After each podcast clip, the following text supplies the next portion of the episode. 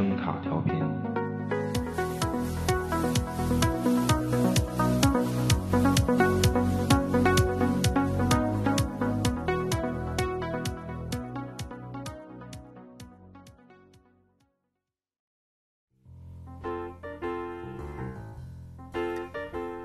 手机的一个震动，通知我道琼斯指数狂跌，触发熔断机制，我的心情也跟着起伏了一下。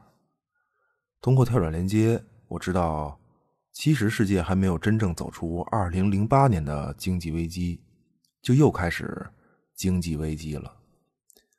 再跳转连接，我又知道了，原来面对这种金融危机，我可以买黄金避险。也可以通过期指期权来交易一波恐慌指数，再不行还能持币观望，等着抄底周期性廉价资产。于是瞬间心情大好，又跳转了一个链接，发现点击这里可以一键参与黄金买卖、股指期货交易、抄底廉价资产。突然，我觉得。这些事儿可能跟我没什么关系，于是又跳出来了链接，标题大字写着“全球经济危机将至，你怎么能现在才知道？”于是我关掉了手机。如果没有你，我一直都不会知道。心情大好。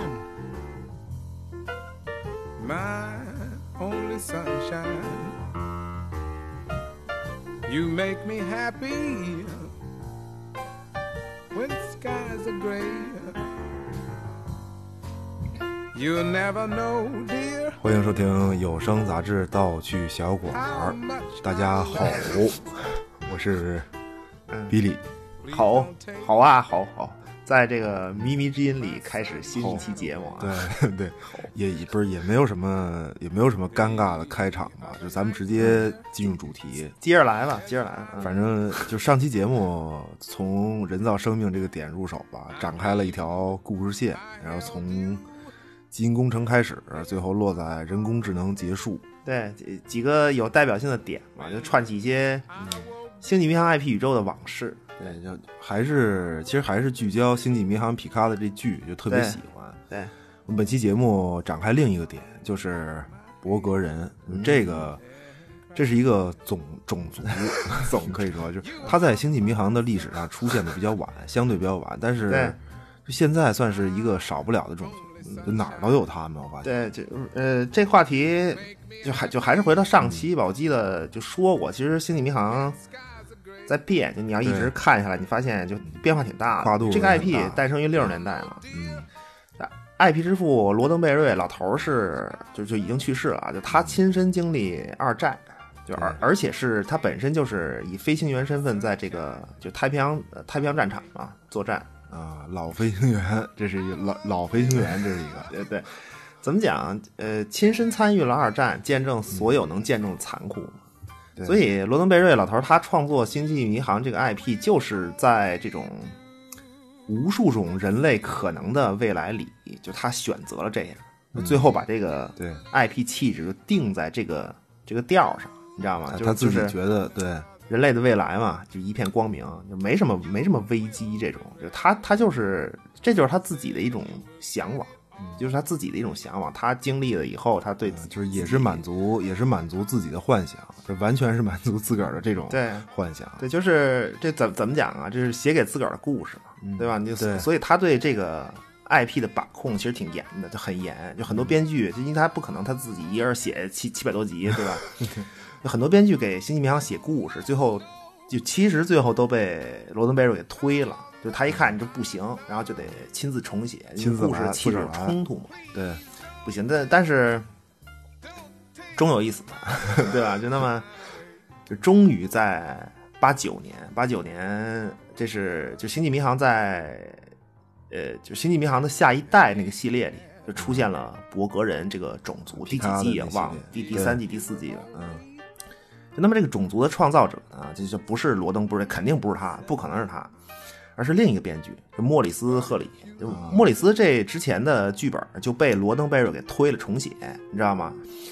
但是呢，就因为 IP 之父罗登贝瑞老头九一年就去世了嘛，等于是他在他生命最后几年里头，就身体身体不行嘛，就没法插手这个 IP 了。对，所以这个其实博博格人这个种族对整个 IP 的走向都嗯，相相当对格局影响很。大。对其实这个对他他整个这种族对星际迷航格局影响很大。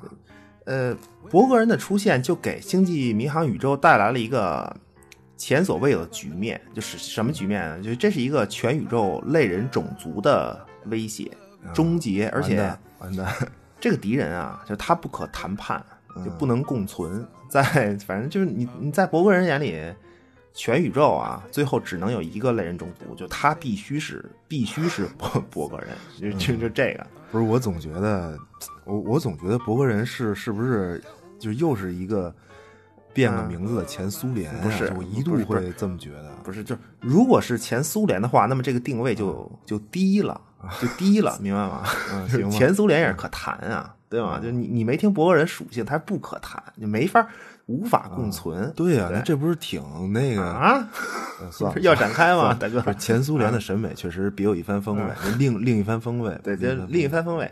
星际迷航很多种族其实它没有特别，就是它没有特别明确的这种指向。就你就你要说最像前苏联的种族，其实就它很多种族都有一点儿。你其实更像的是克林贡人有一点，对，就但是博格人他就是 行吧，博格人他就是赛博朋克那个赛博格，他就没有赛嘛，就是就没有呃 CY，就只有博格，他依然是神经控制装置和有机体这两个词儿的一个混合，其实。啊对，其实还是那意思，就就还是那个，对对，就这这这个种族最早它只是。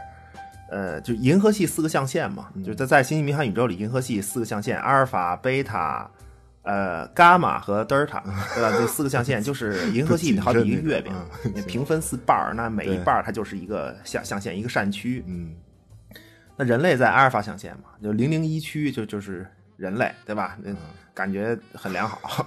但是在这个宇宙的那一端，就对头，就对对头对阿尔法象限对头，嗯对调那端就是德尔塔象限。对，这这德尔塔象限里呢，就是博格人的故乡，就是博格人就老家就跟那儿。就是这个种族，它最开始是有机生命。但是很脆弱，就也不知道是在说谁啊。类人种族有机生命很脆弱，不知道 不知道在说谁。不知道不知道，反正是很脆弱，对，那就得就是变强嘛，对对吧？你进化、飞升各种，最终最终就是达到了这种人机结合。啊，然后就开始纵纵横银河系兵兵强马壮，博格人就开始了，这就因因为在他们的就是因为他们在自己的这种进化之路上啊，就自我进化的这个道路上加入了合成物啊，就各种其他的东西，就非有机物的合成物，就就慢慢的最后就发展成人机结合，就就结了合了。对，就是表面上很简单嘛，就看细节啊。就博格人他最大特点是什么呢？就是没有没有个体意识，就只只他只有不是集体意识吧？其实其实不是不，就我觉得他不应该算是集体意识，他应该叫共同意识。叫做就集合体 unity，对吧？就这这么个共同意识叫集合体，啊哎，瑞克与莫蒂，我操，这个这个各种 对各种梗很经典，对。也就是说，博格人这个种族，他实际上就是一个人，就你理解他就是一个人就行。就那么他们的技能啊，技能是就吸收同化其他种族的有机生命，然后把他们变成博格人，这是第一层。那第二层呢是就是吸收同化这个有机生命个体的同时，就不管是吸收同化一个还是一群有机生命，那么这些有机生命的意识，就所就所知所想的所有就记忆，全部瞬间归属到就集合体意识里。对，那么你的身体同时也就变成了这个叫伯格的人的一个细胞。嗯，那么在他的身体里运作，被他的这个集合体意识支配。那么第三层呢是，就你的意识归属到集合体，这里面当然当然要包括你对科技的记忆，对就是你的你的发现、你的灵感，各种明白吗？就是你对各种就就所有的你的记忆。然后，那么同时呢，伯格人还可以，简单说，他们除了同化有机体，他们可以单纯的同化机器，单纯同化技术。对，就复合体嘛，就有机物和机器都可以同化，对其实是两边都可以同化。对，就那么博格博格这个种族强，对吧？纵横银河系，那一定有先人一步的科技。但是呢，就他们一不探索，二不 二不搞 教育，就是三不科研，全靠完全部靠吸收。就博格人所有的科技啊，都是吸收来的。他的科技没有研发时间，也没有什么灵感，就是我我我想到什么也就没有，就就什么研发时间呀、科技树进化没有，就他觉得哪个好，拿来瞬间同化，就研发瞬间完成，完成这种跳跃式发展。啊，不是，这是一个，我觉得不应该叫伯格人，啊应该叫 bug 人。bug bug 人，真的，对，就其实他们也探索，也探索，就他们只是，他们只是找种族，然后来评估这个种族。对我觉得这是他们唯一需要探索的事儿。对，就是他他们给发现的所有种族编号嘛，嗯就就我记得剧里出现过的编号，就出现过的啊，出现过最大到过万了吧，应该一对幺零零多少什么幺零零二级是是是号种族，这这是他提到过的幺零零二级还行，邮政编码是吧邮编，对邮编，不是，其实他是，就是他其实他是发现了很多种族，然后但是那个就是给编上号，但不一定都同化，就他有选择嘛，他也有选择。对就。博格人应该叫什么呀？应该叫宇宙技术无国界组织。真的就是人得挑，因为博格人的信念就是这个集合体有信念，博格人集合体有信念是追求自我完美，就他们眼里的童话更像是升级嘛，就打补丁越来越完美，就你得值得童话才行，他追求效率。嗯，就你看星际舰队啊，就如此专业，训练有素，在博格人眼里什么玩什么玩意儿啊？就一帮原始的独立的个体集合在一艘破船上，就你们啊，这叫一人一把号，各吹各调，什么效率呢？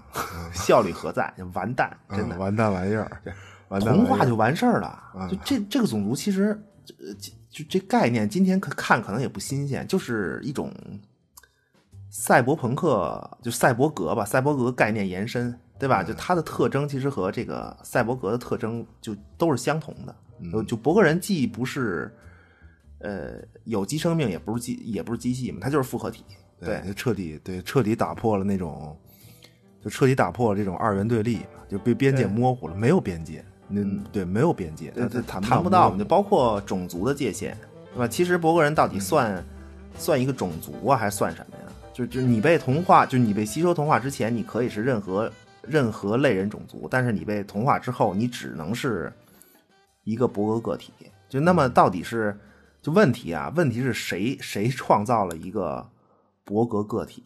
哦，不是你是在你是在讨论伯格人到底是什么吗？还是、嗯，这不是这么说啊？就是对于博格人来说，有机生命、类人种族的个体，它只是一个原材料，你明白吗？就是对对是是只是组成一个博格人个体的原材料，就包括被同化的技术和机机械，就所有这这都是原材料，就好像是一个被博格人集体意识控制的工厂，然后他吸纳了这些各种原材料，最后出厂了一个又一个博格人，不对吧？这个听起来好像。好像集合体意识应该是个女性，她生嘛，是就生了一个又一个博格人，就不管她吸收了什么，最后都生出博格个体。嗯，不是也确实是那个伯格集合体的具象化形态，不是一个女王嘛？那样的就跟虫族似的那种对。但问题是，集合体它应该有性别吗？就至至今，你看，至今我们都没见过，在剧和电影里，至今都没见过最初的伯格人应该是什么样子，对吧？就最早的时候，伯格人形态长什么样？他是类人，但他应该什么样不知道。对啊，那个女王呢，她不是一个，就那个女王她不是一个，咱们看见的女王不是一个，就是那些出现过的女王，她不是一个人，其实都是集合体的代言人而已。就怎么讲啊？女王的肉身啊，肉身可换，对对吧？咱们看见的这些女王的样子，本来就都来自被伯格同化的其他种族。就她那个样儿，就咱看见那个女王那个样儿，她就不是原始伯格人的样就但肯定是一个，就肯定是一个类人种族，这个是没问题。就不重要了嘛，就不重要了。就所谓原始伯格种族，其实在进化中他们留下来的不是形态，就而是就现在我们看到的整个博格人的这种运作行为模式，就怎么同化，什么理念，怎么操作，啊，留下一套，我操，留下一套这个操作手册，对吧？你你这么讲吧，这么讲啊，嗯论论嗯怎么才能怎么才能彻底消灭博格人，啊，对吧？对和和互联网，我真的，不是互联网这个事儿就大了，这个真的、嗯真的这个。网警提示您，互联网上不是法外之地，留神啊！啊，留对是是是，服了服了。而就是在博格人的历史上啊，就他们曾经在没有那么就还没有那么强的时候呢，曾经遭受过巨大打击，因为他老招给嘛，老老老老招别的种族，他他老得同化嘛。对，必须的，对，必须。结果你就就不行嘛，就肯定是刚开始不行嘛，就是然后个体大量被消灭，对吧？你最最最终导致的是，实际导致的是一个什么呢？就是集合体共同意识的记忆，就它的记忆不完整，就它它的完整记忆最早只能追到九百年，就再往前就就就不完整，记忆不完整了。但但是这个博格人总能越来越强，为什么呢？就你看互联网啊，互联网上的所有信息，就这个总和啊，它是存储在就所有互联网终端里，对吧？那手机、我们的电脑，然后硬盘、内存，就这些，就就这些终端的记忆的总和，叫做互联网，呃，互联网信息的完整的记忆。对对吧对，所有信息。所以，博格人遭受巨大打击，会造成集合体共同记忆的不完整，对吗？就因为作为终端，就我硬盘里的片儿和你硬盘里的不一样。对不是我不是法外之不是法外之地啊是啊我没反正啊，反正我这儿都是欧美的，你那个 我行行行，大大哥大哥，行，欧美的可以，欧美的确实不一样，不一样。我硬盘里都是国产的，你知道吗？吗？渴望啊，小龙人儿啊，篱笆女人和狗，行吧。国产剧，啊你们你们以为什么呢？啊，对，不是我这儿，我这儿也是美剧啊，你这大坑，美剧，行吧？不一样，不一样。嗯行行，但是，但是你的和我的硬盘是整个互联网信息的一部分，对对吧？就互联网记忆的一部分，对吗？而且虽然不一样，但是但是啊，就信息存存储这些这些东西不一样，但是呢，我们的电脑对于互联网的那些底层通讯协议是一样的。就这些底层通讯协议，才让我们的电脑成为互联网终端。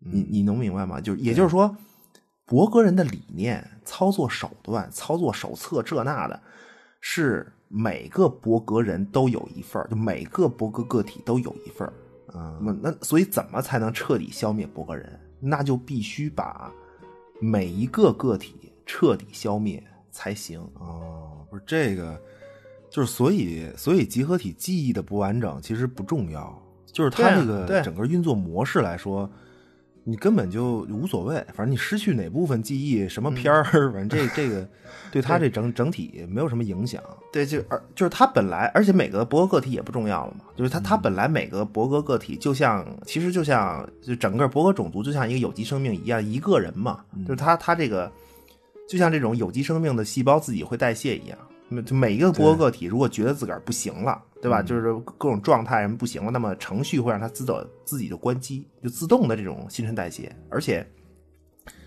博格人啊，就他的信息传输，他他他这种个体之间信息传输通过的是亚空间。就亚空间这个东西，亚空间这个东西你就理解为星际迷航，呃，宇宙里曲速隐形时代的太空旅行捷径就就行了，就比曲速还快，对吧？曲速是就是超光速嘛，就超光速超曲曲速曲速呃曲速速度级别一就是光速，一就是光速，再往上就超了，对吧？你就就是就是那亚空间比曲速还快，就还捷径。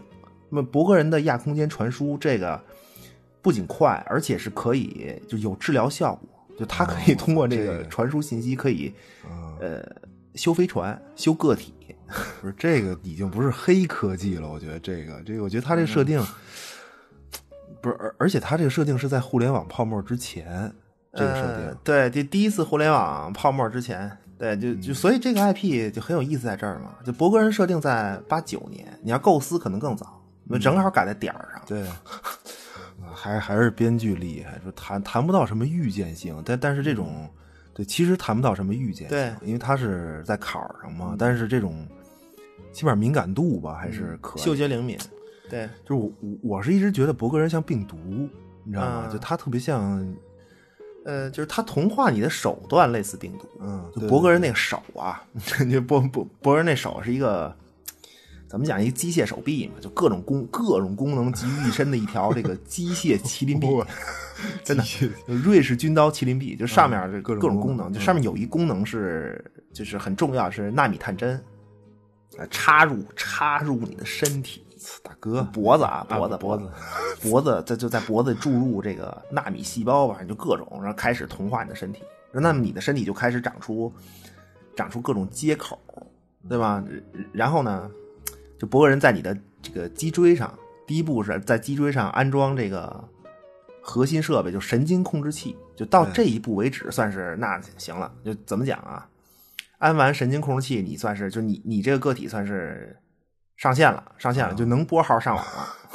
可以冲浪了，对，可以冲浪。此刻你不是游戏机了，你已经成为一个互联网终端，然后再给你安装其他，你长出接口来了嘛，就各种其他设备，然后完事儿，就是你你你就以后只能说我们是博格人，对吧？我们将同化，就我们将同化，你你将被我们同化，抵抗是无效的，就这就这一句话，对。不是，尤其是他这种同化方式，你知道，就他人多，其实其实他人特别多。对对对对星际迷航宇宙里 算是，这现在是第一大种族了。其实博格人是第一大种族，就我记得，我记得博格人决定叫其他种族都是少数民族，就他觉得别的种族都是少数民族。嗯，对啊，就是人一多事就重嘛。这一刻，他们觉得自己力大无比。就，对于群体中的个人来说，那没有什么事儿是干不出来的，说同化谁就同化谁。而且呢，就是每次同化一个种族，那肯定是就同化完了以后啊，嗯，人口技术两开花，开花，就是他们对一个种族有没有价值被同化，主要是主要是看你有没有特点，就生理上和技术上有没有特点。评估一下。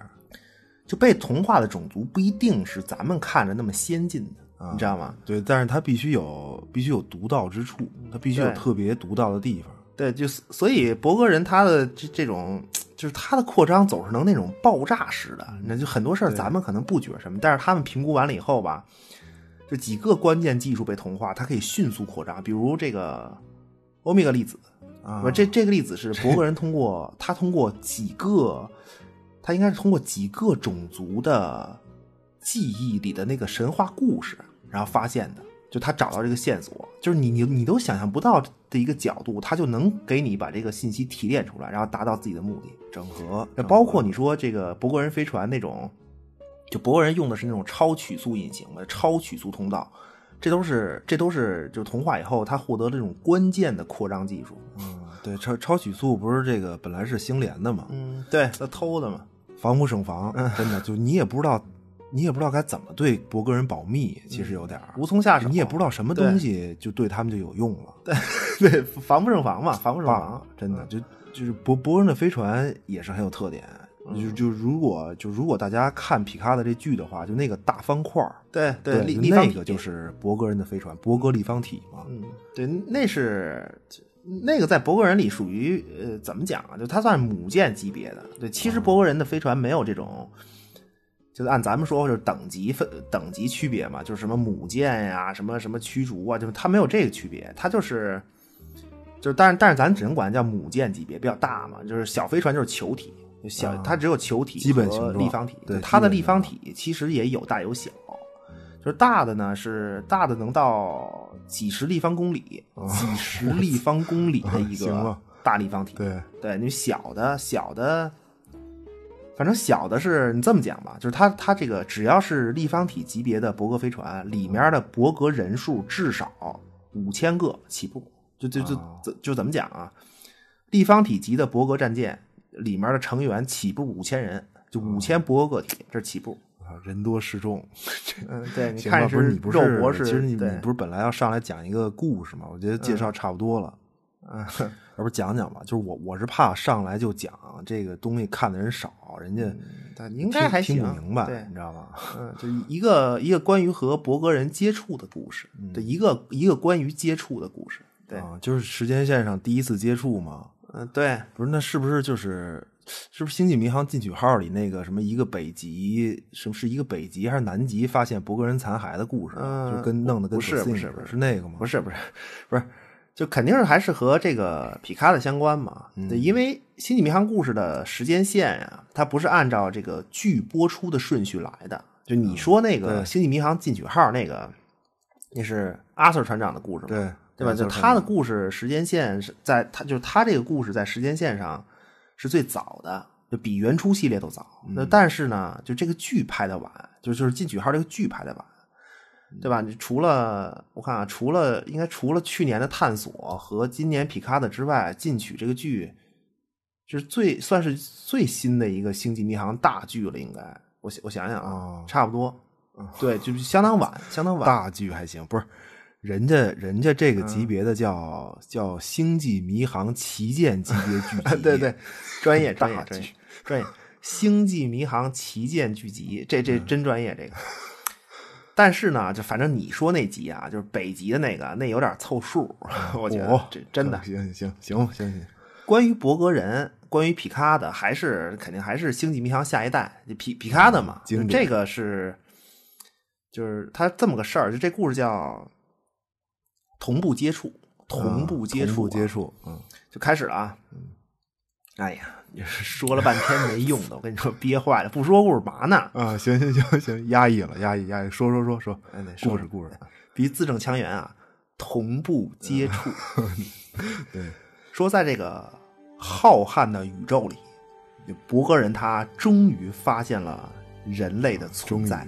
这完蛋完蛋，那么在这个博格人眼里，我们的种族名称，以及和这个名字相关的历史、文化和一切情感，就是毫无意义。那么在他们眼里呢，人类就是一个编号，这个编号我记忆非常深刻。博格人叫我们是第五六幺八号种族，嗯，数还挺吉利，就我我六幺发，对 我我六幺发六幺发，啊博格人可能也信这个，就是玄学嘛，玄学。行吧，问题是，就并不知道为什么，并不知道为什么博格人就看上咱了，就非非得要同化人类这个毫不起眼的种族。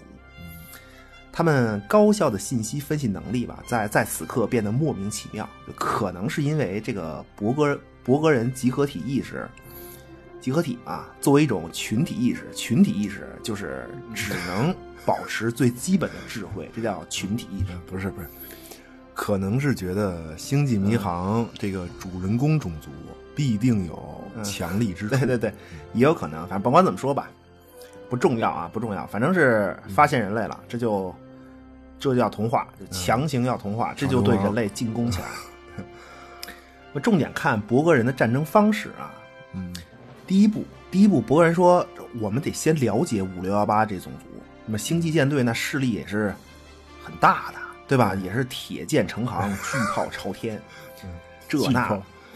巨炮朝天，所以第一步呢，博人要了解星际舰队，就了解人类呢，主要是为了解星际舰队、星际舰队武装力量嘛。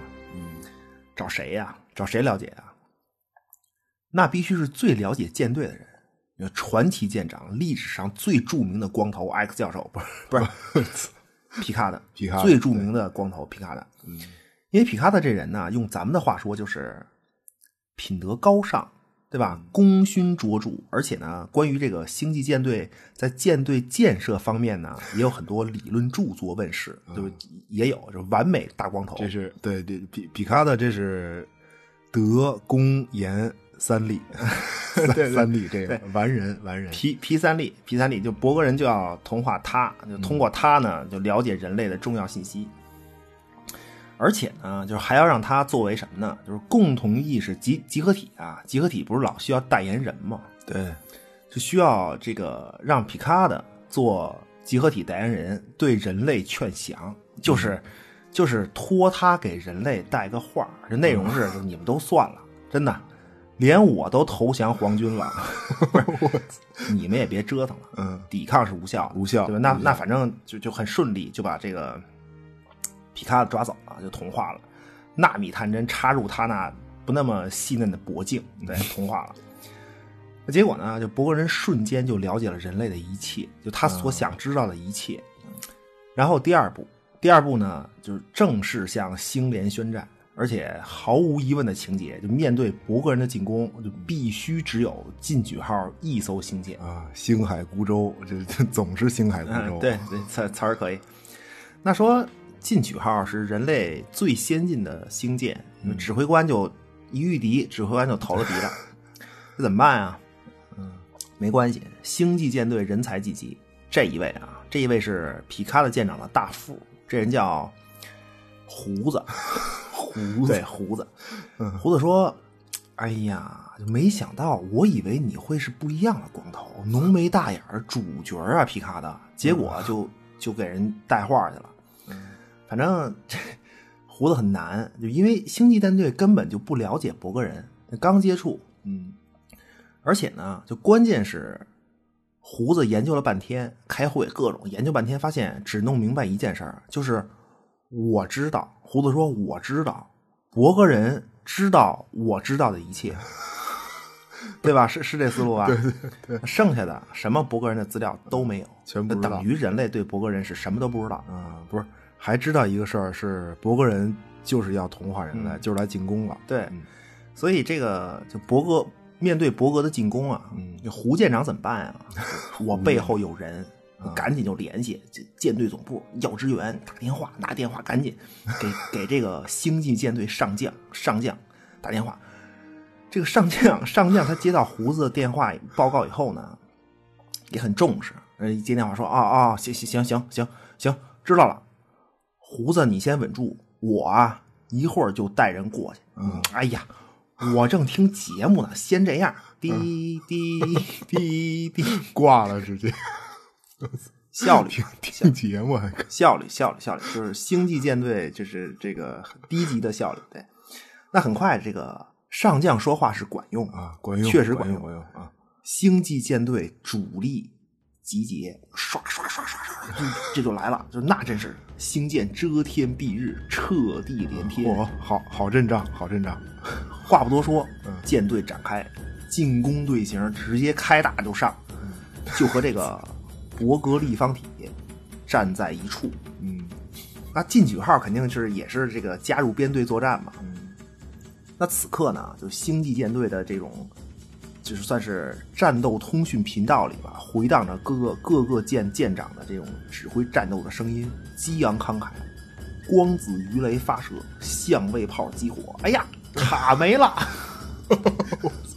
塔没了，行，这不是不是这不是刚开始吗？这刚不是开始卡塔没了。节奏很快，战斗节奏很快，这战况很激烈。那么过了一会儿呢，通讯频道里传来一位舰长带着浓重的克林贡口音的声音：“撞沉敌舰。行吧，就是”然后这个整个通讯频道上就安静下来那么只剩下了通讯频道里的白噪音。那么这个时候呢，就是进取号舰长胡子，他此刻坐在安静的舰桥里沉思，就生存还是毁灭？就我得先想想，或者说：“我得想想啊，就为什么叫了支援，结果现在还是我进取号独自面对那如完好如初的伯格利方全完了，白给，全白给。确实是没法打。就是皮卡的是星联最优秀的舰长，而且对星舰就是星际舰队了如指掌，舰队要干嘛，要怎么打，战略战术他都明白，他比谁都明白。对，他明白，伯格人就明白。就是这敌人知道我们的全部，这对啊这种，我怎么突然觉得像《三体》啊？不是不是像吗？不知道，不知道啊，不知道，不知道，就别引入别的了。啊，行行 行吧，对，而且这个就博格人，不管是个体还是飞船啊，就他那个护盾，就是就这么说吧，星际迷航里用的都是那种就是能量武器嘛，就是粒子武器、激光嘛，就光是就就有频率嘛，就就博博格人那个护盾啊，就你只能用能量武器打他一下，就第一下有用，嗯，第二下就失效了，因为那个护盾它会自动分辨你这个武器的这种频率嘛，对。对吧？然后就等于就是挨一下以后就免疫这频率了。解决圣斗士就是圣斗士，同样的招数不能用第二次。这这个这这其实还不如还不如那个大航海时代拿大铁球砸呢。对，但是但是是是这样啊，胡胡子舰长，胡舰长，胡舰长，毕竟他不白给，胡舰长不白给，对吧？因为他指挥的是进取号主角星舰，嗯，他就想了一套战术，这个全新的，因为皮卡子从来没用过，也不了解，博格人呢自然就不知道。对，那么胡子这套战术啊，叫怎么讲？胡舰长出奇兵，险中救领导。又又开始啊！皮卡德生妙计，上线战伯格。不是，那那第一步先是这个救回皮卡的，嗯，成功，对吧？第二步呢，怎么办？这皮卡德虽然被救回来了，但是呢，他依然是伯格终端和集合体这个相连，嗯，所以就上一期那个 Data 在进取号，啊别忘了，对吧？正电子人，人人工智能机器人。Data 说：“我来吧。”就伯格人是有机生命和机械的复合体，而且这个伯格个体完全靠程序指令行动，那黑进去不就完了吗？嗯不就完了吗？所以这个 Data 就以伯格个体皮卡的为端口，就上了伯格人的线儿。但问题是，就是给伯格人下个什么命令呢？啊，对，线线儿线儿好上，就线儿打仗嘛，就本来进取号这边想的是什么呢？就是发那种什么解除护盾呐、嗯放下武器呀、就是这种命令。但是这种命令呢，就是都是致命的，嗯就战战争状态下都是致命的嘛，所以就被这个博国人的各种防火墙吧，算是各种阻挡，各种就就就黑不进去，那怎么办啊？关键时刻要说还是皮卡德，皮卡德在这个就挣扎着恢复了一点自我意识，然后恢复那么就那么一瞬间，他说这个下一个最最低级的命令，就就是那种看起来和这个战斗啊、作战和武器这都没关系的这种命令，就是那那怎么办啊？最后这个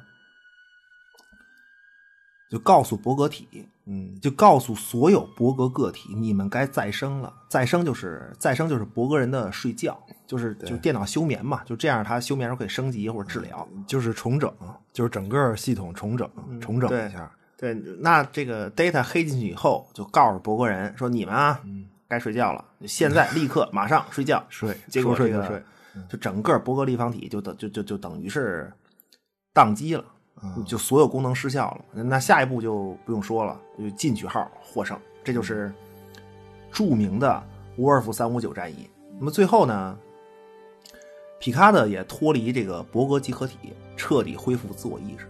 那么，就虽然胜利了啊，这这这这场战役是胜利了，但是星际舰队历史称这次战役为沃尔夫三五九大屠杀，是星际舰队自个儿被屠杀，就是增援舰队，增援舰队主力全灭，全灭这全灭的。而且呢，关键问题是什么呀？就博格人的攻势并没有停止，根本就事儿没完。博格人伤了个皮毛吧，皮毛都没伤。就这，而且他们在这个短暂的同化皮卡的期间呢，掌握了可以说人类历史、科技各方面的重要信息。那伯人说：“哎呦，这个五六幺八这种族还能有这么一手？”不是其其实其实这次战役，博格人是嗯怎么讲？他是败给了人类的，我我觉得是创造力。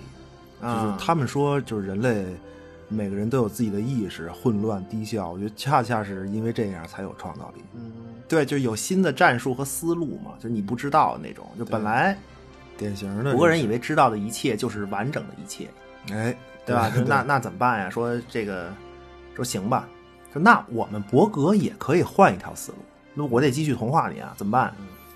集合体就说啊，说我也不知道为什么死乞白咧就非得同化这个人类这种族，人类这个脑容量低于平均水平的物种，什么超能力都没有，心灵传输、再生什么都不会，我自己都不知道为什么非要得同化他。嗯，莫名执但是呢着，莫名执着，这个行吧，反正就集合体就说说这个，据说人类创造力这个还行，是吧？你可以哈。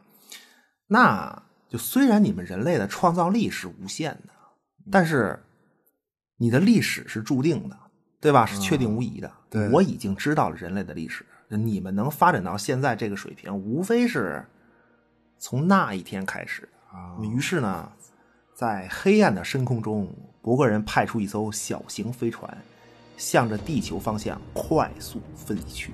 且听下面分解。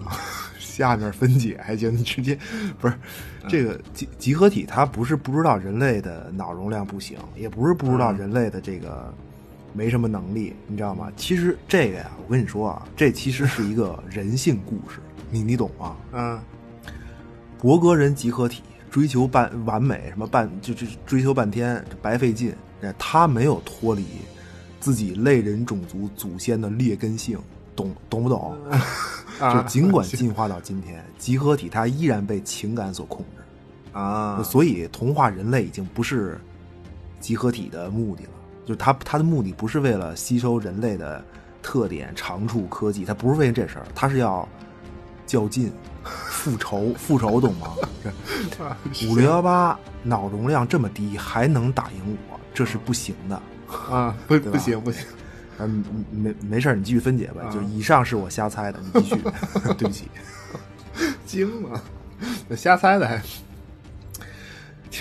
继续啊，继继继对对，继续说继续说。嗯哪儿了？这个飞船，小飞船对是吧？嗯，博格人小飞船速度很快，它就冲进太阳系，迅速突破地球的这个火星防线。那进取号必须得发现吧？肯定得发现，对对吧？就在后面追啊，啊，就他妈的，就他妈的，就追，就追。嗯，就在这个进取号要追上这小飞船的时候，嗯博格人小飞船面前打开一条时空裂缝，就冲进去了。嗯那进取号也就跟着就进去了。啊，时空穿越了，这属于就是就是同步一起穿越了，对对，这个进取号尾随进来以后呢，一看这个时间点是二零六三年四月四日，就这个是这个日子并不重要，根本就不重要啊。但是它的第二天特别重要。进取号的所有船员在上学的时候都学到过，二零六三年的四月五日是人类和外星文明第一次接触的日子。啊，历史时刻，就是咱们上期说过，第三次世界大战，那么这个时间点，二零六三年是第三次世界大战结束后的整整十年。其实呢，人类没有能打透的战争，基因战争、三战，不管怎么惨，都不能引导人类走向统一。就真正让人类走向统一的事件是二零六三年四月五日这次和呃外星种族的第一次接触。那么博格人穿越时间来到这个接触前夜嘛，就四月四号嘛，就是要阻止这个事儿，以至于在未来没有星际舰队。就是博格人这是要阻止历史童话，嗯，同化未来，同化未来。这是书说简短吧，就为了不让时间穿越影响历史进程，大副大副啊，大副胡子胡子，皮卡德回来以后，这胡子就接着干大副了这，就二线了，嗯这个带着登陆小分队登陆地球，准备帮助帮助人类吧，就完成第一次接触，就就就别把这事儿给搞砸了。嗯，那么这个事件是这样的，就根据史书记载啊，原文啊，就伟大的科学家科克伦博士在人类最黑暗的日时代里，不放弃超越自我的梦想。一口白馍，一口凉水，研发了这个曲速引擎，嗯并且在一穷二白的基础上，把它付诸于实际，制造了首艘曲速隐形飞船“凤凰号”。而且呢，在这个二零六三年四月五日几点几分，成功的完成了首次曲速飞行。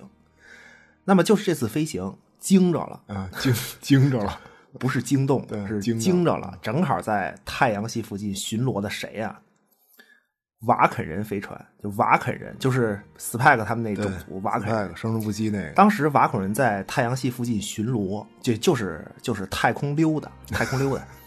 因为曲速引擎运行的时候会发出曲速信号，凤凰号这个凤凰号所发出这个信号呢，就被瓦肯人侦测到了。那么其实瓦肯人啊，人家早就知道地球上有这么一帮人人类，对吧？但是就是太落后，人家瓦肯人都懒得理你，哎呦，然后就都根本就哎种族歧视，这是种族歧视，这是看不上对，对对，看不上咱，看看不上咱，那就但是结果呢，嗯就这天就发现啊，人类可能可能是进入曲速时代了，就这么着，瓦肯人被勾搭来地球，就完成了第一次接触。就这么个事儿。那么进取号这个大副胡子啊，带着船员，肯定是怀着这种崇敬的心情去找科伦博士，这算是就是要要去见他们星际迷航宇宙里的人类先贤嘛。哎呀，老科学家太激动了，船员们起小就听他的先进就先进事迹，就科伦博士啊，先进事迹。那科克伦博士小时候的故事，对吧？什么用大斧子砍了樱桃树啊，煮鸡蛋啊，什么就被苹果砸出设计这个曲速隐形的灵感啊。对，两把菜刀闹革命啊，对吧？不不是，就别瞎说，大哥。那个那个，只只上过三个月小学呀，对对对，对对这这行。还有这个好奇宝宝孵鸡蛋呀，对，可以可以，就反正是很敬仰科克伦博士吧，对吧？就那么。终于，这个登陆小队在三次世界大战之后的废墟里，就发现了一个脏乱的人类聚集地。这里有一个放了震耳欲聋的摇滚乐的破酒吧，就是那种就音箱都呲都呲了，就就就就就就那种，就是设设备不行，硬要放摇滚，然后强行还得对，是强行强行起范儿，就是要强行起强起。对，那么小分队最后在这个酒吧里呢的一堆。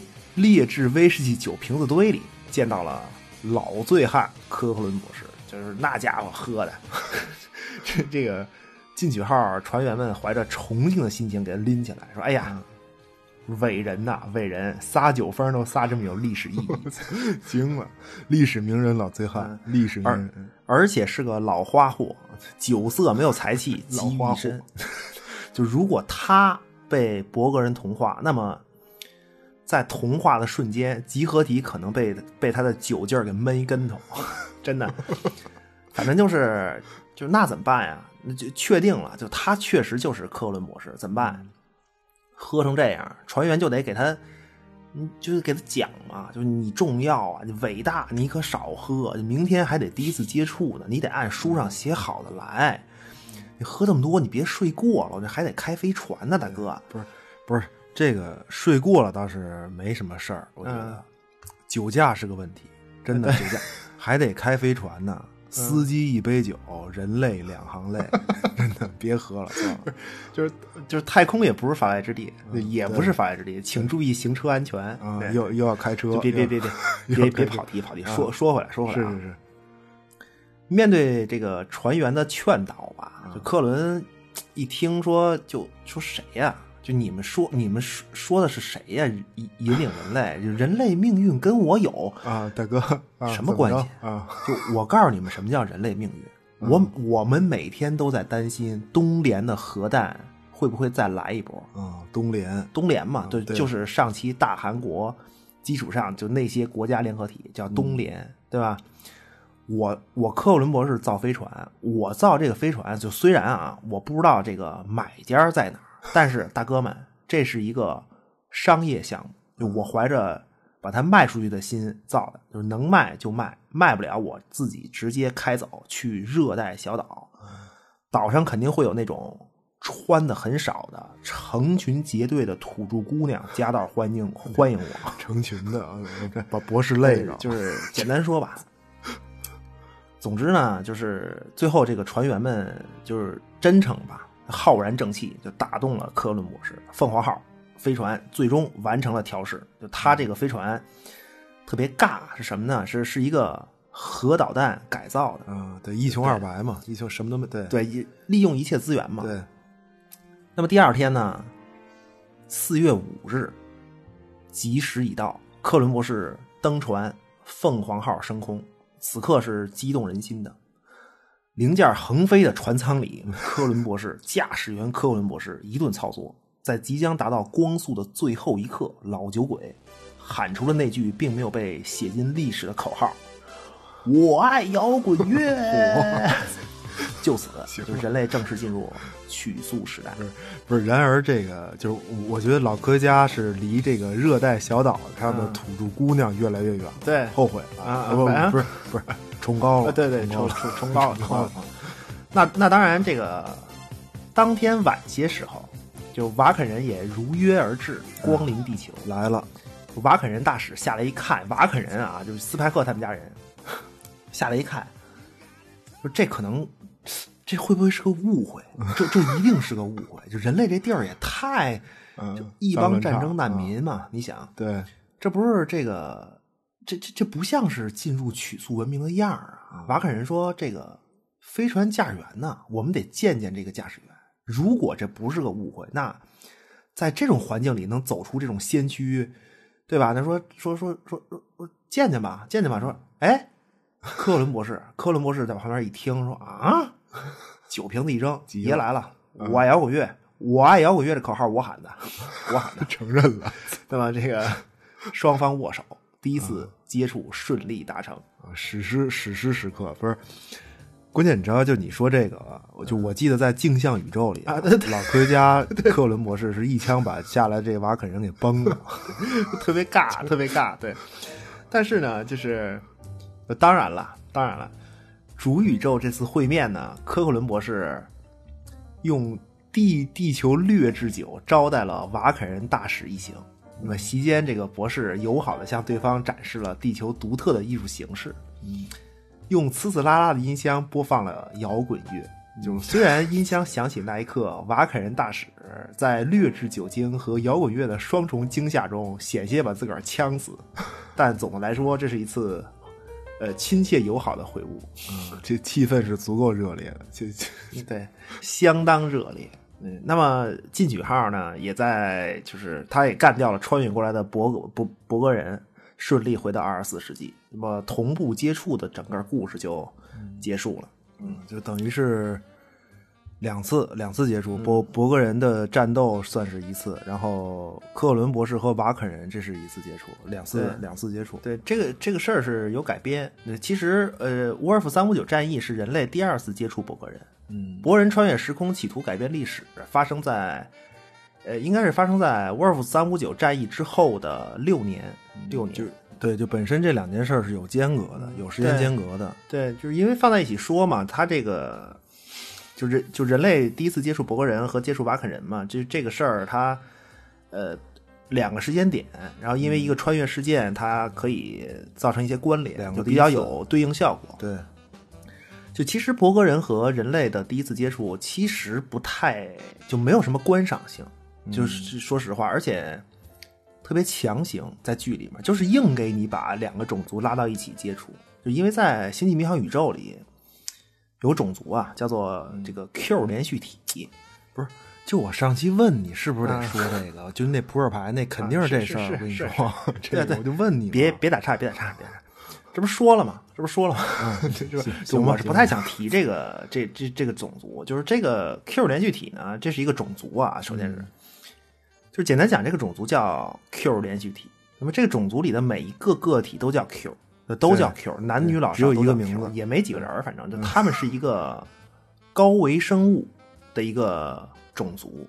对，就能力呢，能力是除了死，对吧？就除了死无所不能，对就心想事成的这么一个状态。嗯，然后这个 Q 这个种族的日常生活状态，就是一个核心词就是无聊，就是无聊。就两个 Q 在一起没话，没什么说的。就为什么呢？因为该说的都说尽了，就就他不死嘛，你可不是就 就天天见面，就这种。对，嗯其实这种族这个种族其实也是对，我觉得也是对永生状态的一个调侃，也是一种调侃。嗯，就反反正西方科幻嘛，西方科幻探索未知领域，然后最终肯定会，就你要是深往后刨的话，最后肯定会触碰到类似设定，就肯定会有类似设定加给你。你加这种设对，定，对就你就把它理解成神就行。对嗯，就但其实其实不是，其其实它其对其其实不是因为因为星际迷航里它不会，它肯定不会就是个称呼嘛，它就不会叫它神，就它还是给你设定成一个种族，就高维生物的种族，人类也不可理解它的动机。对，而且具体这说你 Q 长什么样，本体什么样不知道，但是呢，就它会以人类的样子出出现吧，出现就那么 Q Q 嘛，Q 就是问题提问 question，对吧、q 种族里有这么一位，就就就叫做怎么说呢？阿 Q 吧，阿 Q。还是中国人，对，就就就是中国人，就高维度中国人在西方故里都是神，都是都是神神，就实际上他是在和皮卡的的接触中吧，强行就把人类暴露给了博格人。就就因为本来 Q 连续体这个种族是一个旁观者，完全是旁观者，但是他这个就是阿 Q，具体到阿 Q 的这个这这个这个人呢，就他经常会，因为他无聊嘛，你明白吗？就他的观感是无聊，就这个 Q 种族，然后阿 Q 呢就会以给这个皮卡的找麻烦的方式，就比较戏谑嘛，就来提醒，就皮卡的，就是来提醒皮卡的，包括人类注意，就未来可能是有问题，就你们别觉得自己太完美了，人性里有隐患，对，就这种，所以就所以就。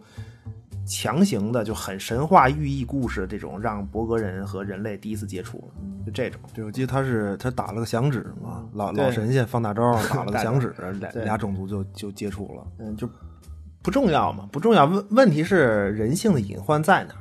就是博格人他是，就是他是在影射互联网技术啊，什么这那的，看起来确实是，就是我们在历史上曾经被神话故事、宗教、政治洗脑、大忽悠所控制。呃，当这些控制离弃我们的灵魂时，就如如果我们有灵魂的话啊，离弃我们的灵魂时，就灵魂会空虚软弱吗？嗯，就可可能不会，就这一刻，这一刻，我操，就就脱离，就这些控制脱离灵魂，就那一刻，灵魂充满了什么感情和思想，情感感情就他们就就就就占据了本应空虚的位置，对吧？是使灵魂不致消沉。这这是谁啊？这是这是大革命时代的法国人，对吗？旧制度与大革命吹一波。我操，但问题是，我们永远有一个错觉，就是以为我们的情感源自自己内心。嗯娱娱乐啊，大哥，就娱乐乌合之众告诉我们，这可能不是我们源自内心的情感，就包括大革命时代的法国人一样，就那种激昂、那种那种情感，可能不是你源自内心的。那么实际情况可能是一个控制，就一个一个控制你灵魂的东西离开了，那么只会有一个更高效、精准，然后无孔不入的控制填补这个空虚。就而现在这个控制是，恰巧它是互联网而已。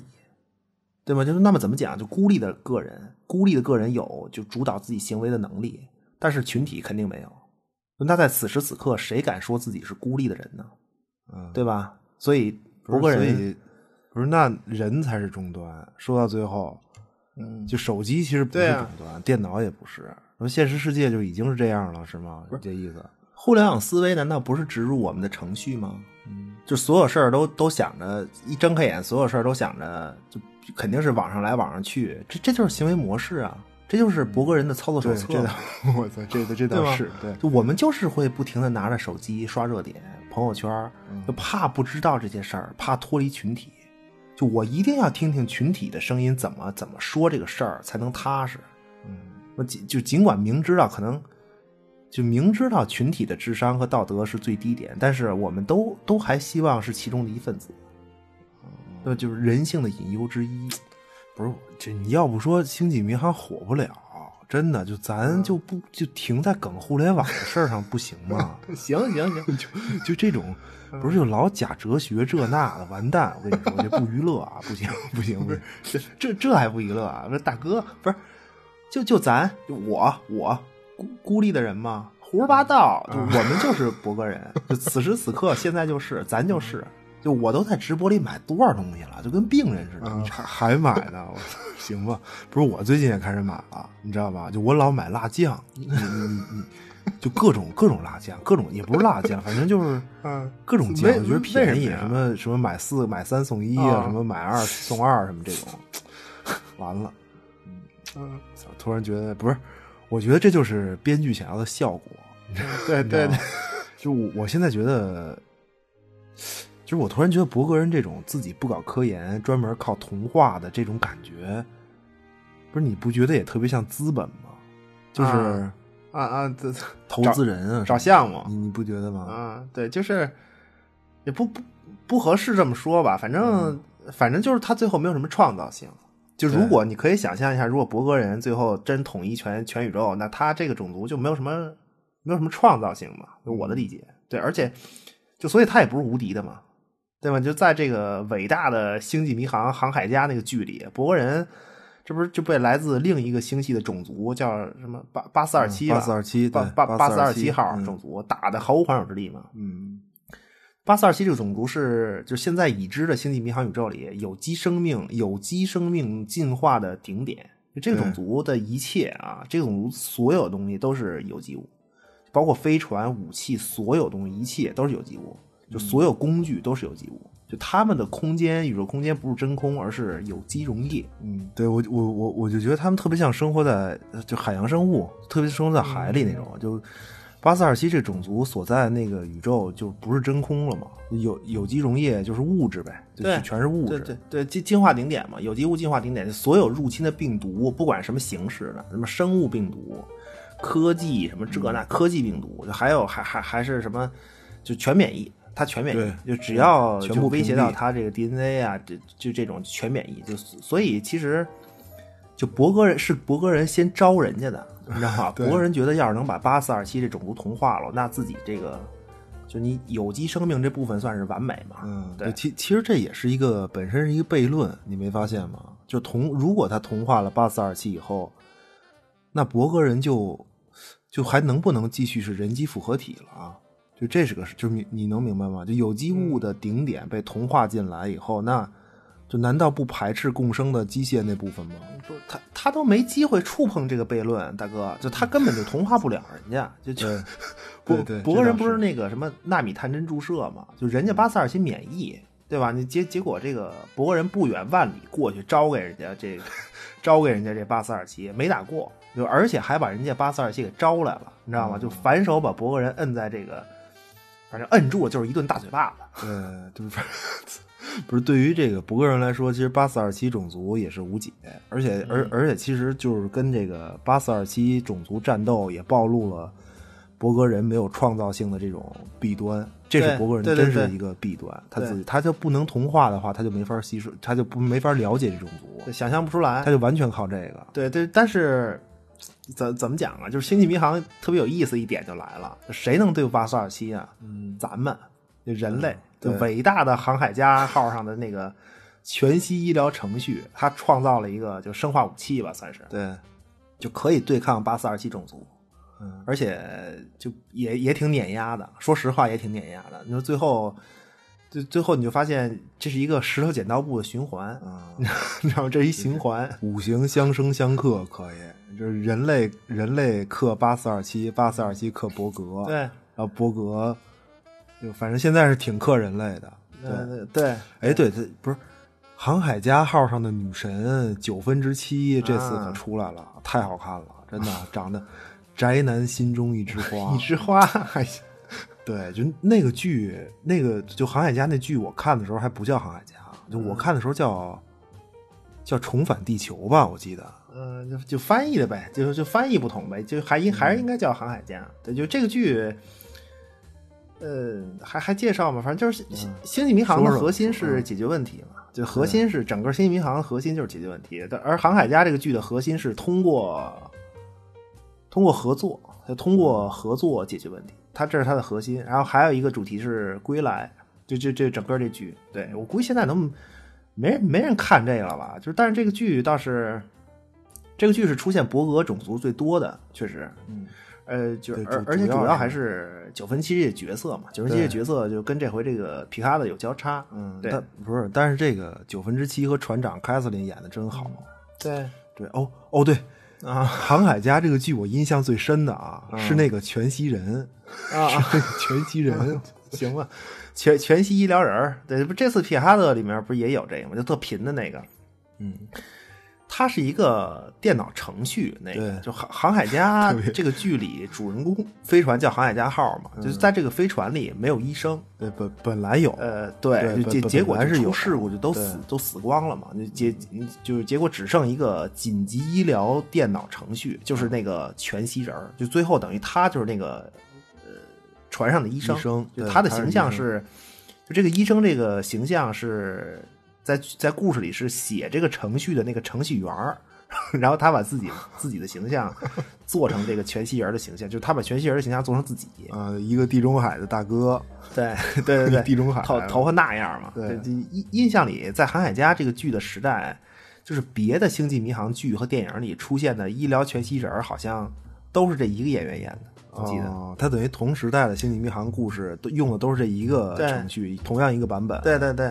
对，所以长得都一样，对，特别硬。但是我记得《航海家》这个剧里，就他那全息人也算是个独特个体吧？就他不是后来还结婚了吗？这全息人，就他这个版本，就他那个版本的全息医疗系统有点问题，就是就全息人有性格，就就这个丁中海大哥有点儿，就他特别希望被关注，你能明白吗？就是就然后就特别看重自己的存在感，就包括自由，就一个全息人，他居然关注自己的自由，你懂吗？就他所谓的自由是。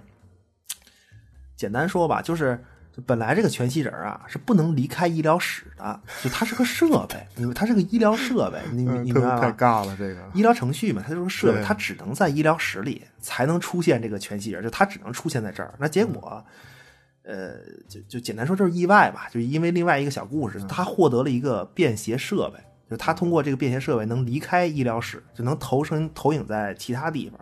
啊，甚至跟其他船员离开航海家号登陆啊，就这种。然后地中海大哥就特别看重这个，觉得自己我自由了，就终于终于冲出医疗室啊，就这种，就哎呀，结果这个特别可爱啊，便携设备一坏，那就要死要活的，就出不去了，就就这种。而且他是他一直要搞对象，对，他是一个要搞对象的医疗，是的，最后终于结婚了嘛，就最后结婚了。对，就这个这个全息人是。他他实际上一直喜欢九分之七，就特别特别变态，就是因为他 他是个医生嘛，就他是个医生，然后呢，就等于这个地中海大哥呀，就是全地中海大哥全息人是个他是个全科大夫，就所有医学相关的信息都有，因为电脑程序嘛，那也包括什么呢？就是心理疏导这块业务，就也懂也懂，熟悉熟悉，懂明白人，也是一个也是一个明白里里外外全明白大明白，对，就是。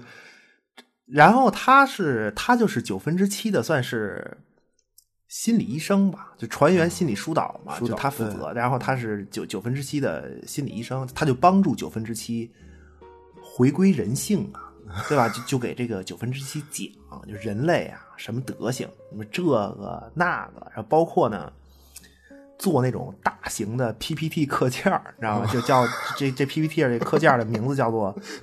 如何如何搞对象？对，然后就交给九分之七。交一波。其其实最后他是，就他想和九分之七练一把，你知道吗？就暗恋嘛，他就暗恋九分之七吧，算是。就你能懂这个劲儿吗？就是一个一个地中海大呃发型的猥琐大哥，然后教纯情小姑娘搞对象，就那意思，你你你得体会，你知道？就我把你教会了，你得对吧？你得跟我搞，你得。这种 惊了，不是对，反正是特别尬，就是就就基本猥琐程度，嗯，就是这这属于是拉良家妇女下水，劝风尘女子从良，算算这这个算了算了算了，不是不是跑偏了跑偏跑偏，这确实跑偏了，不不不是，要不介绍一下这个，就是介绍一下九分七这角色吧，介介绍介绍一下吧，这个就这次这个皮卡的剧里不是有吗？就这个女性角色，就是她本名叫她本名叫。安妮卡，应该叫安妮卡，安妮卡，安卡就不不重要啊，本名不重要。忘了，就她本来是个人类，这九分之一本来是个人类，她的她的父母，她的父母是就人类历史上第一批研究伯格人的人类科学家。就他父母带着这个小九分之七啊，就那会儿他才三岁吧，四岁，三四岁。嗯，一家三口在这个宇宙里啊，找寻伯格人。因为他那飞船是渡渡鸦号吧，叫什么？就开着飞船就找寻伯格人，然后呢 就研究作死去了。嗯，对，就反正那个那个观感呢，就是野生动物学家携幼子一同跟踪研究黑猩猩种群，真的真的，就就就是这种。然后呢，就跟踪研究了是三年是几年？嗯，三年三年三年对。结果就被这个伯格人啊就发现了。就就就盯上了，就其实是什么呢？就是因为他爸，就就九分之一他爸研究了很多技术，就为了跟踪伯格人，所以研究了很多技术。结果研究这些技术呢，被伯格人给盯上了。因为如果他没有这些技术的话，其实伯格人知道他们跟着，也不会视他们为威胁，嗯，对吧？对。结果就那还是关注盯上了嘛？盯上了就就把他们一家就给同化了。就本来没事儿，你知道，就就就就最后就完了。那结果。跑不了嘛，跑不了，这个就等于，呃，九分之七是被这个伯格人养大的。但是后来呢，就他和这个航海家号相遇，就是，呃，九分之七的故事线吧，是一个脱离了伯格集合体共同意识的人重新回归人性的这么一个事儿，就是九分之七这个角色，就整个故事线就就就就就这种。啊，其实这个角色的故事也是回归，跟这个航海家号剧主题高度统一，就是 航海家号回归地球，然后他回归人性。这对这设设计的还挺还挺巧妙的，而且。呃，就九分之七一家被同化这个事儿，就其实是你可以在这个剧情上可以支撑什么呀？就支撑刚才咱们说那个沃尔夫三五九战役，就星际舰队被屠杀的一个一个一一个支撑吧，在故事上一个支撑，就因为他父母大量的有价值的研究等于是没传出去啊，白干了。对，就结果导致战役开始那一刻，就人类整个还是对伯格。就可以说就一无所知嘛，就几乎是一无所知。对，而而且就九分七之七这个角色还一个特点是什么呀？就是他就是航海家号凯瑟琳船长的 Spike 和 Data。嗯，那对，就等于就是就就就就就是这两个。这两个角色就填补这两个角色，但是船长身边的人，他的独特之处就还是回归嘛，就因为他不同于之前的俩角色，是因为他本来就是人类。嗯，对对，而而且刚开始都没这个角色，他是对第四季、第三季、第三季、第三季才出现的，对，不过就是特别火，这确实火。对，就是他和他和卡斯林船长有点情同母女那意思。嗯，对对。另外，这个角色是，就你你也可以理解为他是自己就是一个种族。唯一的，因为他是就是脱离伯格，然后真正能回归本种族的一个就已知的唯一一个人，一一个人类，这种就不好回归嘛。就你像皮卡的也被同化，但是就三天不是几天，几天很短，对，谈不到回归。然后凯瑟琳船长也被同化过，对吧？我记得，对，很很短的时间，那都是对，他谈他谈不上回归，但是九分之七不一样，他是他是起小就就被同化了，小孩嘛，就就就没有建立。完整的这种人类的三观就被同化了。对，不是，就是在他成人之前，就成为人类之前，有先成了伯格人。对，就这个是他的。对，就是所以这个，所以九分之七啊，九分之七他得从吃饭喝水这种事儿上开始回归，对吧？哎，不是，不是，不是，不是，吃饭喝水都高高端了，真的。伯，你想，伯格人从来不坐着。哦，对对对对对，算吧，他得从哪开始？他得从呃坐立行走开始，站着吃饭，重新坐着吃饭开始。就这种，就他他的起步认知是吃饭竟然还得坐着，然后这个桌子中间摆个花瓶啊，可能旁边还有拉琴的。呃，对，拉琴太高端了，这个太高端了。他起步认知从坐着开始，那这个进阶啊，进进阶认知是。餐桌中间这花瓶里面的花儿，这是不是一份纯植物纤维的能量包？对吧？你告诉我这是不是？如果不是，那么为什么在桌子上要摆这么个东西？就这是他进阶认知，那又升级了啊！又升级了。九分之七这个伯格人，竟然慢慢的开始关注味道。这这这都是吃饭的事儿啊！说这个九分之七说这今儿饭不行啊，就问这厨子说。说你必须给我解释一下，真的，为什么？为什么这个东西是辣的？啊，就是，就辣这个感觉，除了让我出汗、流失更多矿物质和电解质以外，就有有别的什么用处没有？厨子嘛，外星厨子，一个外星种族一厨子大叔，嗯，就就也特纳闷说你你不觉得这种香辣特别美妙吗？这这不是这这难道不幸福吗？我这种辣。就你能感觉到辣的疼痛，呃，馋了，对馋了，就就那那反正九分之七就是无法理解，就说了半天无法理解，愤然掀桌，掀桌愤然离场。是，所以这个面对博格人可能的进攻，嗯，我突然觉得，我我觉得咱中国人可能安全，真的，就咱们做饭的技术啊，对博格人来说可能没什么用吧，就就就估计估计得被博格人判定为不值得同化那类。嗯，够呛，真的够够呛。我我我觉得咱们中国人在做饭上，其实最神秘的技术，嗯，不是不是色香味拿捏的特别美妙，几大菜系，可能不是可能不是这个事儿，而是不管什么东西都能给你想尽一切办法写进菜单里啊！惊了，这个真的就这个才是真厉害的。可能对于要征服全宇宙的博格人来说。这个技能可以让他们身处任何战场环境都能补充生命所需能量，那 就那反算了，而反而危险。不是那算了，大哥，这别什么都吃了咱，得得装着点儿，万一哪天嗯，真的就不该吃的别吃了，真的这太不是这这话倒是挺对的，但是引出的角度非常刁钻，竟然和博格人有关，和九分之七有关。对，九九分之一这角色，就我印象最深的是是那集，就是就是因为，呃，就伯格集合体它是无数个无数的个体记忆的集合嘛，嗯就实际上在每一个伯格个体里都有可能残留其他被同化个体的记忆，对吧？就就算是就就就是说。就就是你你离开集合体，你跟集合体断开了，你也会有残留，就其他人的其他个体的记忆也会在你身体有残留。所以九分之一它等于有病，就他为什么需要心理医生这那？他他有病，他患有，就用人类的话说，他是多重人格精神分裂症。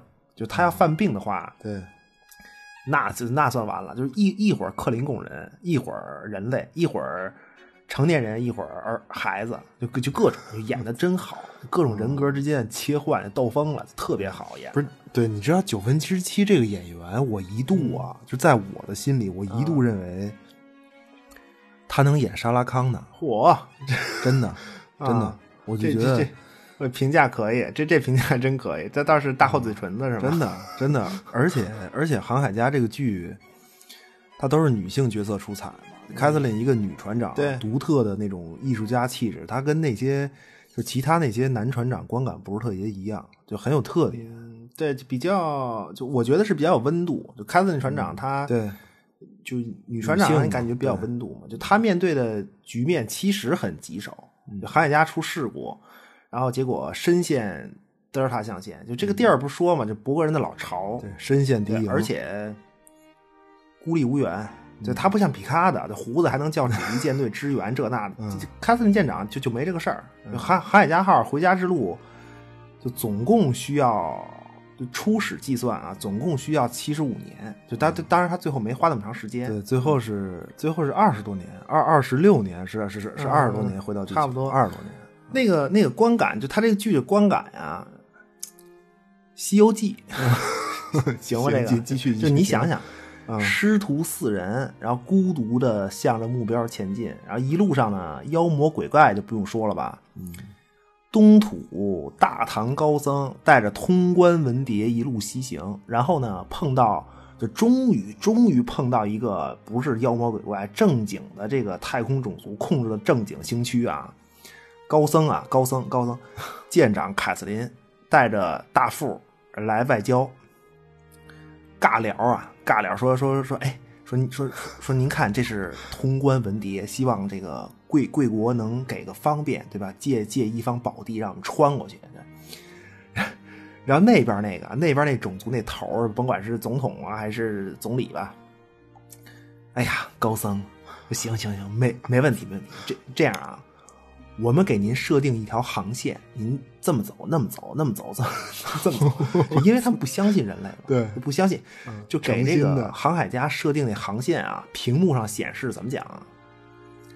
这里的山路十八弯，十八弯，就来来来来回回的就给你绕，就各种。因为他怕你就是扫描信息嘛，就各种兵力部署啊、防御啊，就成对怀疑。就怕你这些对东西。对，还是怀疑，对，就是，嗯。然后这个凯舰长、凯瑟琳舰长、凯舰长就很有教养的一个女性嘛，一看这山路十八弯，嗯，面带微笑，心里就就我去你，不是真的真的，急了，凯舰长一边这个面带微笑，一边呢就手里开始玩弄玩弄，就他们那个就是星际迷航船员不是胸胸前都带一个星际舰队的徽章？啊，通话器也是，对，就凯舰长就就手就开始一边微笑，一开始就玩弄胸前这颗徽章。啊，这要出事儿，这 这是要出事对，儿，就是一个其实是一个很女性化的行为，手里摆弄小玩意儿。嗯但是呢，他的大副很了解他，一看他面带微笑摆弄胸针，就赶紧就赶紧暗示，就拉凯瑟琳衣服，说咳嗽、眨眼儿、各种打滚儿、嗯打滚儿，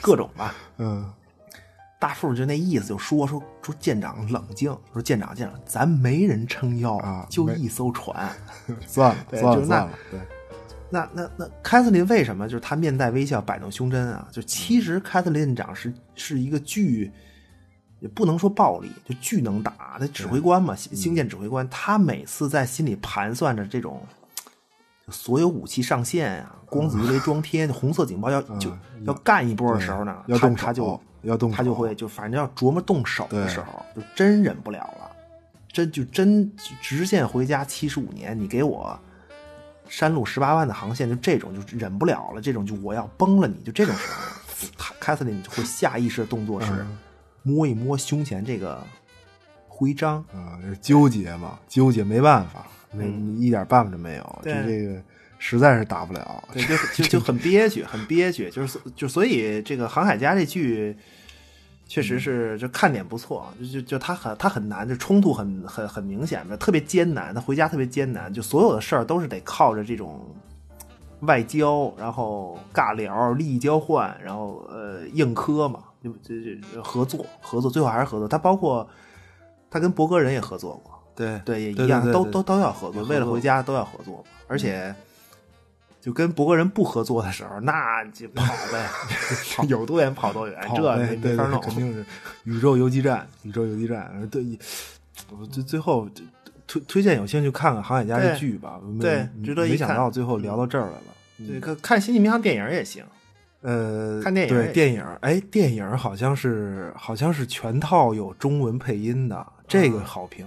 是是全套吗？你去全套有吗？对对，这真是全套，就就啊对，我我我我我看过的配音的几部，反正就就 Data 的翻译，咱们翻成百科，我不是很满意。其实就是嗯无所谓老这个老剧不爱看的话，去年的这个探索号也行。就嗯但但是那个剧要两季都看完才通透。神舟号啊，行吧，反正星际迷航这个 体量太大，就随便说说这期，我估计现在多长时间？我操，又得分着发了，我惊了。不，这都 就这这么着吧，回头就就就就就结束吧，回回头别别再展开一话题。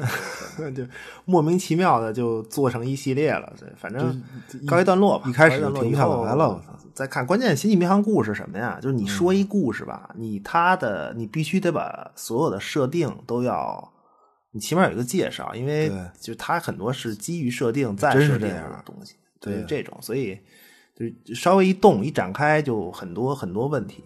嗯，反正星际其实星际迷航老剧可以跳着看，你完全可以跳着看。对，你对，如果有兴趣的话可以看看，别有一番风味。不是，我觉得我我觉得别有一番风味的就是初代，真的就其实看起来莫名喜感，就现在看起来。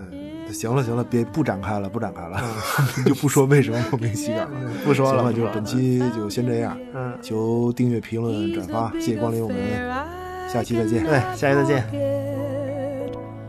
Only man I ever think of with regret. I'd like to add his initial to my monogram. Tell me, where is the shepherd for this lost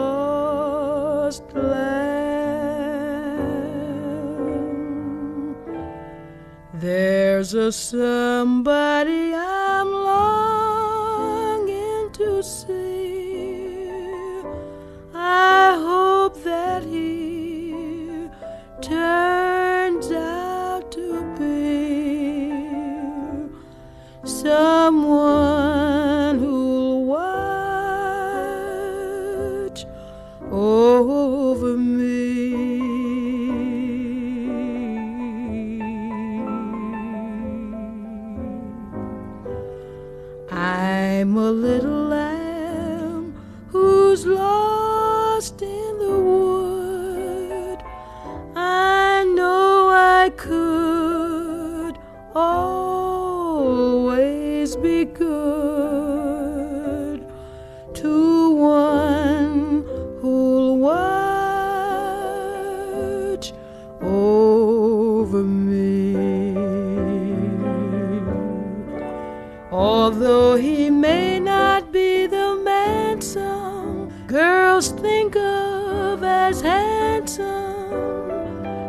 my heart he carries the key.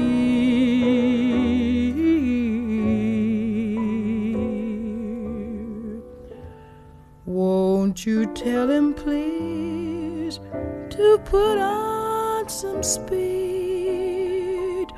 Follow my lead